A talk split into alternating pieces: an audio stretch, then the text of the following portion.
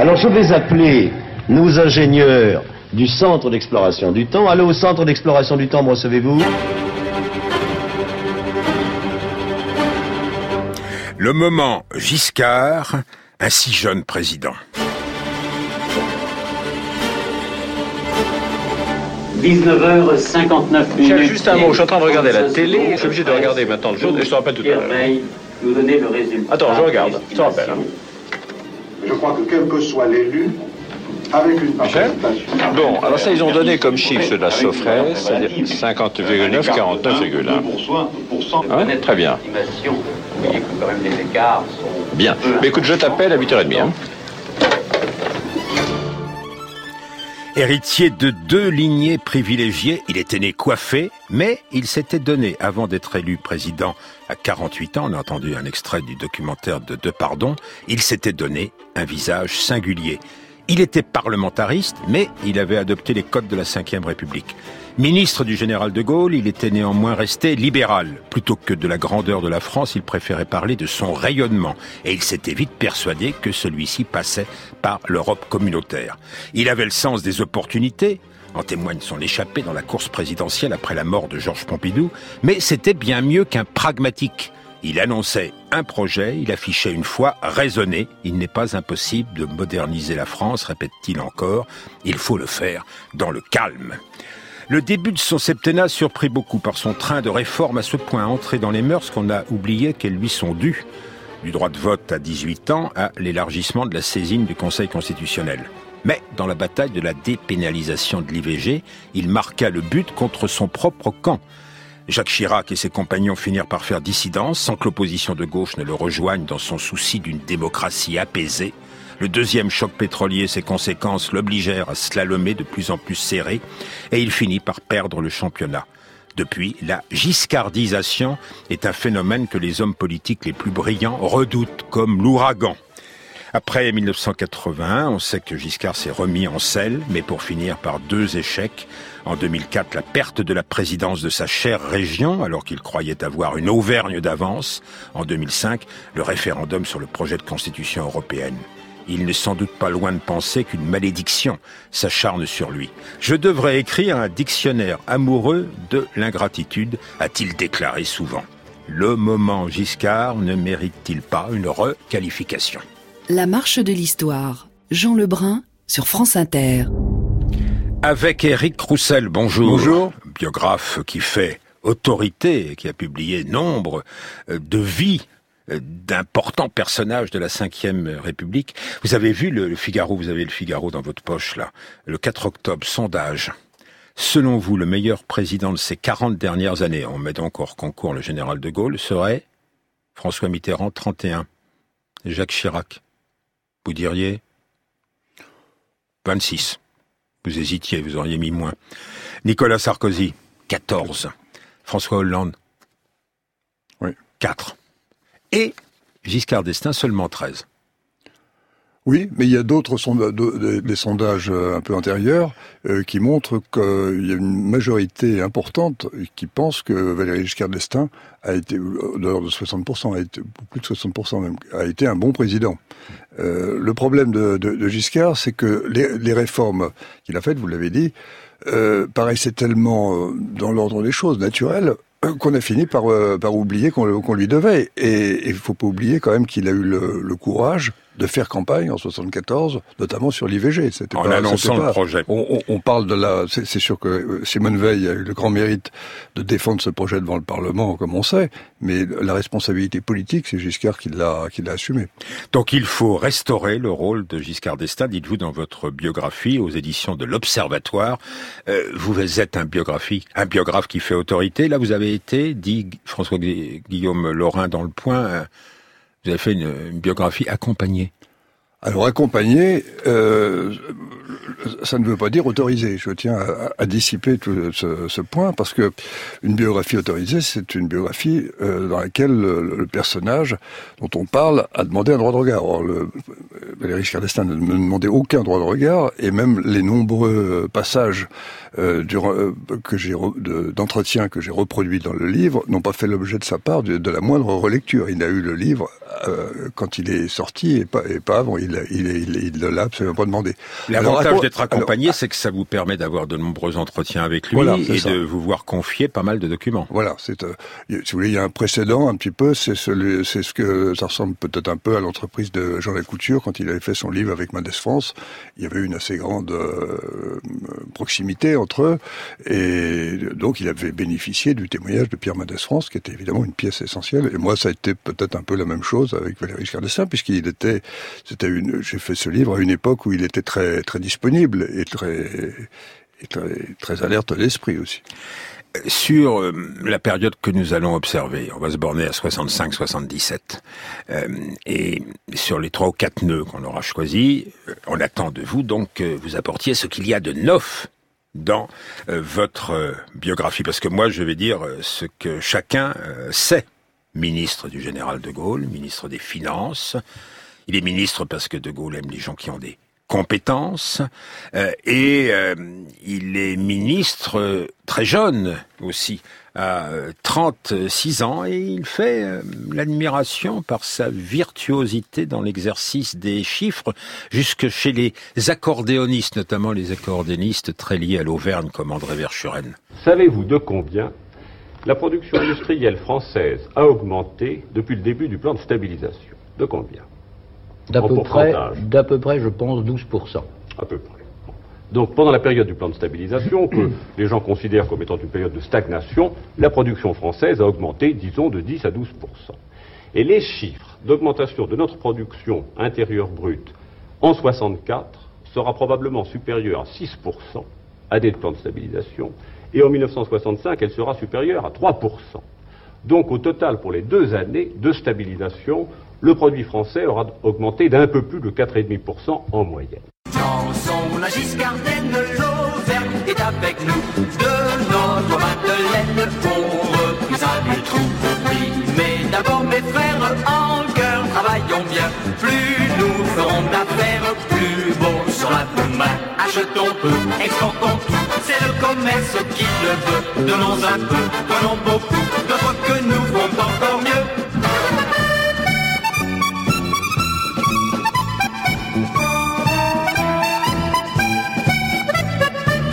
Achetons peu, exportons euh, beaucoup. Euh, c'est un des credos qu'a repris André Verschuren du langage du ministre Giscard d'Estaing. Je parlais de compétences, de Gaulle aimait bien la compétence. Il déléguait beaucoup. Oui, il déléguait et surtout dans des domaines qui ne lui étaient pas familiers et pour lesquels il avait peu d'appétence, qui était le cas des finances.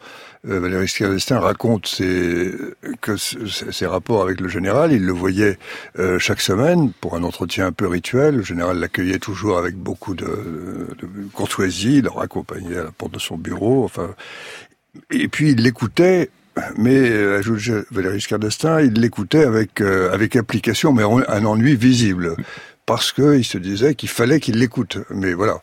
Qu'est-ce que euh, c'est que ce plan de euh, stabilisation qui est évoqué et autour duquel il fait tourner les chiffres? Bah, c'est un plan de stabilisation qui, euh, qui intervient à une époque, alors que Georges Pompidou vient d'arriver à, Matignon, enfin il est là depuis quelques mois, on s'aperçoit que l'inflation commence à devenir un problème relativement grave. Donc euh, le, général qui ne, encore une fois n'est pas du tout un spécialiste des finances publiques, euh, mais enfin il aime l'ordre et l'inflation ça lui déplaît. Donc il, se, il sonne le tocsin, il rappelle tout le monde d'ailleurs pendant les vacances, euh, tout le monde revient de Saint-Tropez ou de et on, met en œuvre un, plan pour euh, pour euh, pour faire tomber retomber. Vous, le, vous voulez pas parler d'austérité, mais l'opposition parle d'austérité. Oui, euh, oui, si, on a parlé d'austérité. Le plan, il est il est discuté. Georges Pompidou, il pencherait peut-être plutôt du côté du patronat, qui lui veut poursuivre la croissance. et vous insistez sur le fait que le patronat et Giscard d'Estaing ne s'entendent pas toujours. Non, il a des rapports, c'est un peu paradoxal, puisque c'est quelqu'un qui est, Valéry est issu d'un milieu euh, qui ne le prédisposait pas, disons, à entrer en conflit avec le, patronat. Il a toujours eu des liens, euh, des rapports très, très difficiles, parce qu'il passait euh, pour, aux yeux du patronat pour quelqu'un finalement d'assez dirigiste, alors qu'il se voulait libéral. Il faut dire que ce plan de, de stabilisation, c'est quand même la volonté du général. Pompidou, comme vous l'avez dit, était assez réservé parce qu'il trouvait euh, son passé de banquier l'incitait à penser qu'un petit peu d'inflation était peut pas être mauvais. Giscard, lui, était plus, euh, voilà, il était un peu entre les deux, et il trouvait que, ce, mais bon, ils étaient tous dépendants du général, qui était, euh, oui, mais qui, tous qui, avait, des conseillers financiers qui, qui, qui, eux, avaient des idées très, très précises. Donc, tous euh, dépendants du général, mais Eric Roussel, votre livre apporte quand même pas mal d'éclairage sur la distance que prend peu à peu Valéry Giscard d'Estaing, qui ne veut plus obéir. Alors, la distance, elle porte sur, sur quoi? Bah, D'abord, il faut rappeler que en 1900, au début de 1966, Valéry Giscard d'Estaing, qui euh, occupe le, ministère des Finances depuis de, nombreuses années, est, euh, il faut bien dire, exclu du gouvernement puisque on le... et là c'est quelque chose je crois d'assez nouveau c'est euh, parce que moi j'avais tendance à penser comme beaucoup que dans cette affaire c'était le, le, différent que Valéry Giscard avait pu avoir avec Georges Pompidou qui avait joué. Et il m'a dit non c'est le ça a joué mais le, au fond le, le problème c'est que le général voulait que Michel Debray revienne aux finances et Michel Debray voulait absolument le ministère des Finances. Donc on va oui, mais c'est bien au-delà que euh, l'écart oui, se, se, creuse. Mais il n'y aurait pas, il y aurait pas eu cet épisode. Il y aurait sans doute pas eu les épisodes suivants, c'est-à-dire la cassure que vous évoquez. Et la cassure, elle porte aussi sur l'Europe, euh, parce que De Gaulle parle de grandeur, euh, Giscard d'Estaing, insistez-vous, parle de rayonnement, le rôle mondial de la France, si elle doit en avoir un, ça passe par l'Europe. Oui, il y a une il y a une différence non pas complètement de. On a présenté souvent euh, Valéry Giscard d'Estaing comme quelqu'un qui aurait été un adepte euh, éperdu de la supranationalité. C'est faux. Il se situe sur le terrain européen à mi-chemin finalement des conceptions de De Gaulle et de Jean Monnet. Euh, et on le verra d'ailleurs quand il mettra en œuvre le, le Conseil européen, puisque c'est lui qui l'a créé, qui est un organisme en fait intergouvernemental que, que, que Monet d'ailleurs avait, avait approuvé. Donc c'est voilà. Donc il y a des, si vous voulez, il n'est pas complètement euh, sur une ligne différente du général euh, sur l'Europe, à ceci près, quand même qu'il est beaucoup, qu'il croit beaucoup plus à l'Europe que, que, De Gaulle et qu'il est, qui fait preuve de beaucoup plus de dynamisme dans ce. Et le, ça arrive un moment, enfin cette exclusion du gouvernement arrive à un moment où le général justement s'éloigne finalement de, de, de, de, ses objectifs européens. Il a accepté le marché commun que la quatrième République avait fait, qu'il avait dénoncé. Finalement, il l'a accepté, il l'a rendu possible parce que c'est la vérité. Mais après, bon, il y a eu le plan Fouché qui était, mais dont l'échec finalement, dont, dont, De Gaulle s'est vite consolé. Euh, donc le voilà, il y a, il y a ça, le, puis une certaine façon, si vous voulez, de, de mener ce qui, a, ce qui a beaucoup compté dans ce, cette différence, c'est la façon de, du général d'envisager son, son rôle de plus en plus. Enfin, ses coups d'éclat, vive le Québec libre, le, le, le, le de Penh, etc. Plus de calme. Voilà, il trouvait que il trouvait qu'on dramatisait trop au fond. Premier nœud, l'éloignement avec le général de Gaulle. 1969, il passe son tour. Georges Pompidou devient président. Il est le ministre des Finances de Georges Pompidou. Quand Georges Pompidou meurt, il a le sens de l'opportunité. Il part euh, en échappée avec une toute petite euh, équipe, des chevaux légers, mais euh, des gens qui ont de l'expérience politique et qui sont compétents. Et le voici en campagne, toujours dans le film de Depardon. Comme je ne suis pas sûr que chacun ici, même sur la tribune, en connaisse exactement les paroles, je vais vous les rappeler. C'est ceci. La victoire. La victoire en chantant nous ouvre la barrière. La liberté guide nos pas. Et du nord au midi, la trompette guerrière a sonné l'heure oui, l'heure du combat. Tremblez, ennemis de la France, roi ivre de sang et d'orgueil. Le peuple souverain s'avance, tyran, descendez au cercueil. Alors voilà euh, un, homme qui appartient à la classe privilégiée, qui reprend le langage de la Révolution française et celui de la souveraineté du peuple, mais en essayant d'insister, il faut prendre les mots au pied de la lettre, sur le rôle de la liberté. Alors, quand vous étudiez la première période du septennat, Eric Roussel, que vous dites exceptionnelle, vous insistez sur l'extension des libertés. Oui, et ça, ça vient de, au fond, de, j'allais dire, de l'ADN de Valéry Giscard d'Estaing. C'est quelque chose qui, qu'il a hérité de, du, du, milieu, en fait, où il est, où il est né, et notamment de la branche maternelle, puisqu'il a un, un ancêtre, euh, Agénor Bardou, qui a été un des fondateurs de la, la Troisième République et qui était un grand parlementaire. Et euh, Valéry Giscard d'Estaing, c'est quelque chose qu'on ne, qu'on ne voit pas souvent, qu'on ne distingue pas, euh, est très marqué par ça. Il est très attaché au, il se définit comme un parlementariste qui a un parlementariste euh, qui a accepté les, la Constitution de 58, le, les, les, codes de la Ve République, mais qui a, qui a toujours pensé euh, d'abord qu'il fallait deux, deux assemblées. C'est ce qui, ce qui a fait qu'il a désapprouvé le référendum de 1969. Ça, ça a beaucoup compté dans son esprit. Et euh, il pense que les droits du Parlement sont importants. Et quand il va, quand, dès qu'il est élu, il va s'employer à les élargir euh, en permettant à plusieurs membres du Parlement de saisir le, Conseil constitutionnel, ce qui jusqu'alors était le privilège des, du président de la République, des, des, présidents des assemblées. Euh, donc ça, c'est une réforme très importante, du, puisque ça a changé le, un peu même la, la, configuration du Conseil, la perception en tout cas du Conseil constitutionnel. Euh, et puis un certain nombre de réformes annexes, les questions d'actualité, etc. Enfin, l'idée était que l'opposition, qui jusque-là évidemment n'était pas beaucoup le général de Gaulle et, même Pompidou, n'avait pas beaucoup de dialogue avec le avec l'opposition. on peut même dire qu'il n'en avait pas. Euh, Valéry Giscard d'Estaing, lui, avait l'idée de d'avoir des rapports plus normaux. Ça se couplait évidemment avec l'idée aussi de rallier euh, un, un, certain nombre d'éléments venus de la gauche modérée. Pour faire une France ou deux Français sur trois, dira-t-il dans Démocratie française, pourraient être d'accord. Alors, vous insistez bien sur la contradiction qui gît au milieu de ce grand projet, un traditionnaliste qui veut conduire des changements, un homme qui se targue d'appartenir à l'aristocratie et qui en même temps, au nom de son éducation catholique, croit à l'égale dignité entre les hommes et qui s'en va serrer la main des prisonniers, qui reçoit des éboueurs et qui s'invite, on a retenu cette image, chez de simples Français pour dîner et... Ce soir j'attendais Valérie, il n'a pas frappé chez moi donc je reste avec mes chandelles. Ah, Valérie ne viendra pas. Oh, Valérie c'est mon idole, c'est mon verchuren à moi. Ah, même qu'il est trop bien pour moi, dit son ami quoi, Ponia. Ah, ce soir j'attendais Valérie, c'est pas soir qui m'expliquera. Ah, comment je vais payer mon terme. Valérie ne viendra pas, tabac.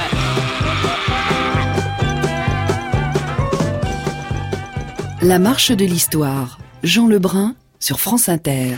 Une biographie de Valéry Giscard d'Estaing, si jeune président par Éric Roussel aux éditions de l'Observatoire. Vous avez parlé avec lui, au fond, de cette euh, manière peut-être maladroite qu'il a eue de vouloir provoquer l'empathie et qui est revenue en boomerang.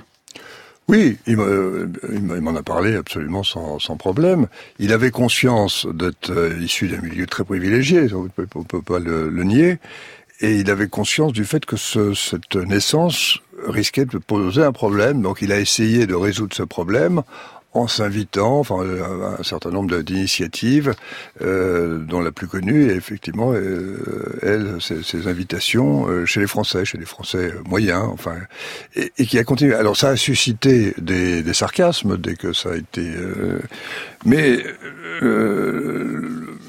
Valéry Giscard d'Estaing est resté persuadé euh, que c'était une bonne idée et que il, pense que ce sont finalement que c'est la perception par les médias finalement qui lui a qui a déformé c'était le, sens de cette initiative.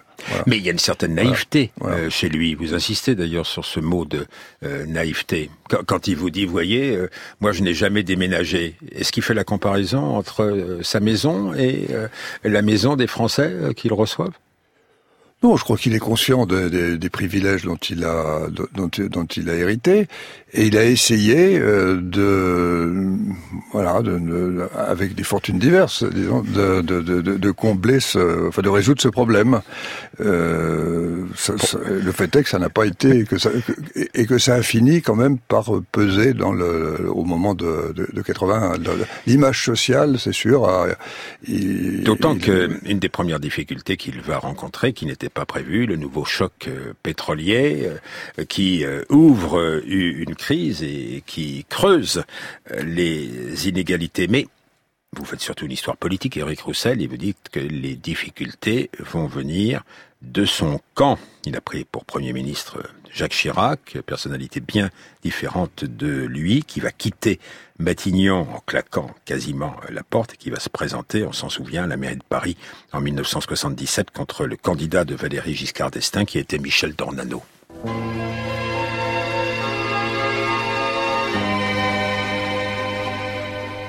Pour que la Seine ne charrie plus de poissons morts, on s'y promène et qu'on y puisse rêver encore.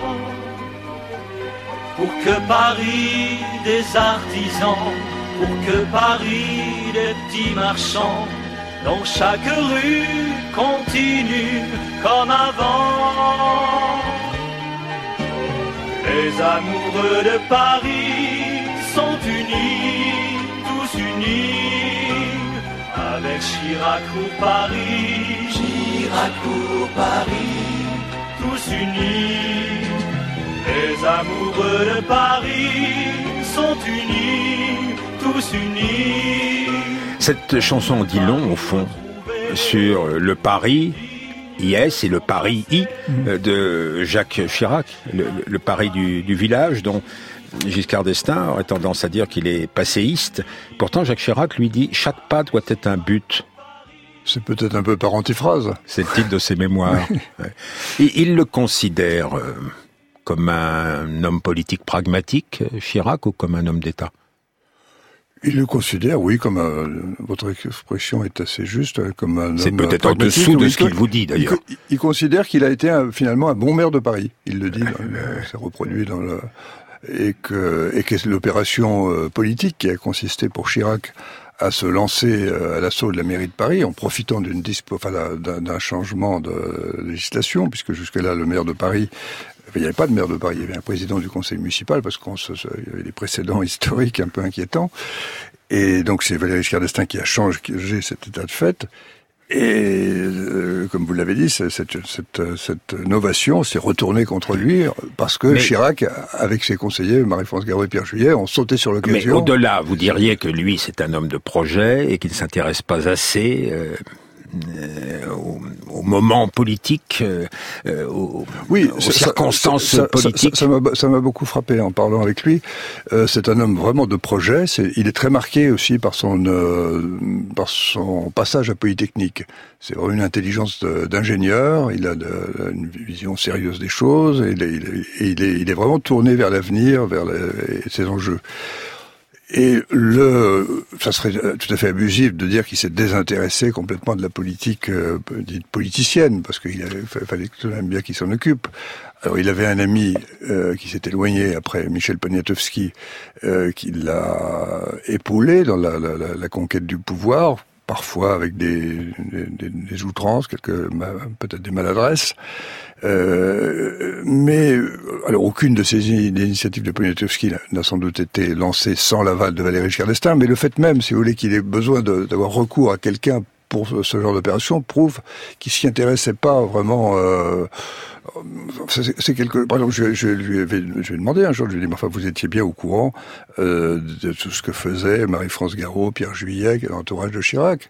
Il me dit oui, j'étais au courant, mais je pensais que c'était pas de mon niveau, c'était pas à moi de m'en occuper. Lui regardait le ciel, et puis de temps en temps, euh, quand il était euh, dans les campagnes, au moment des municipales en 1977 à Vassy, dans le bocage normand, où des chapiteaux sont plantés, dans un chapiteau Serge Lama, il y a souvent vers Churen et, et Serge Lama, faut pas oublier ça, dans le giscardisme, dans l'autre chapiteau, le président qui parle ainsi.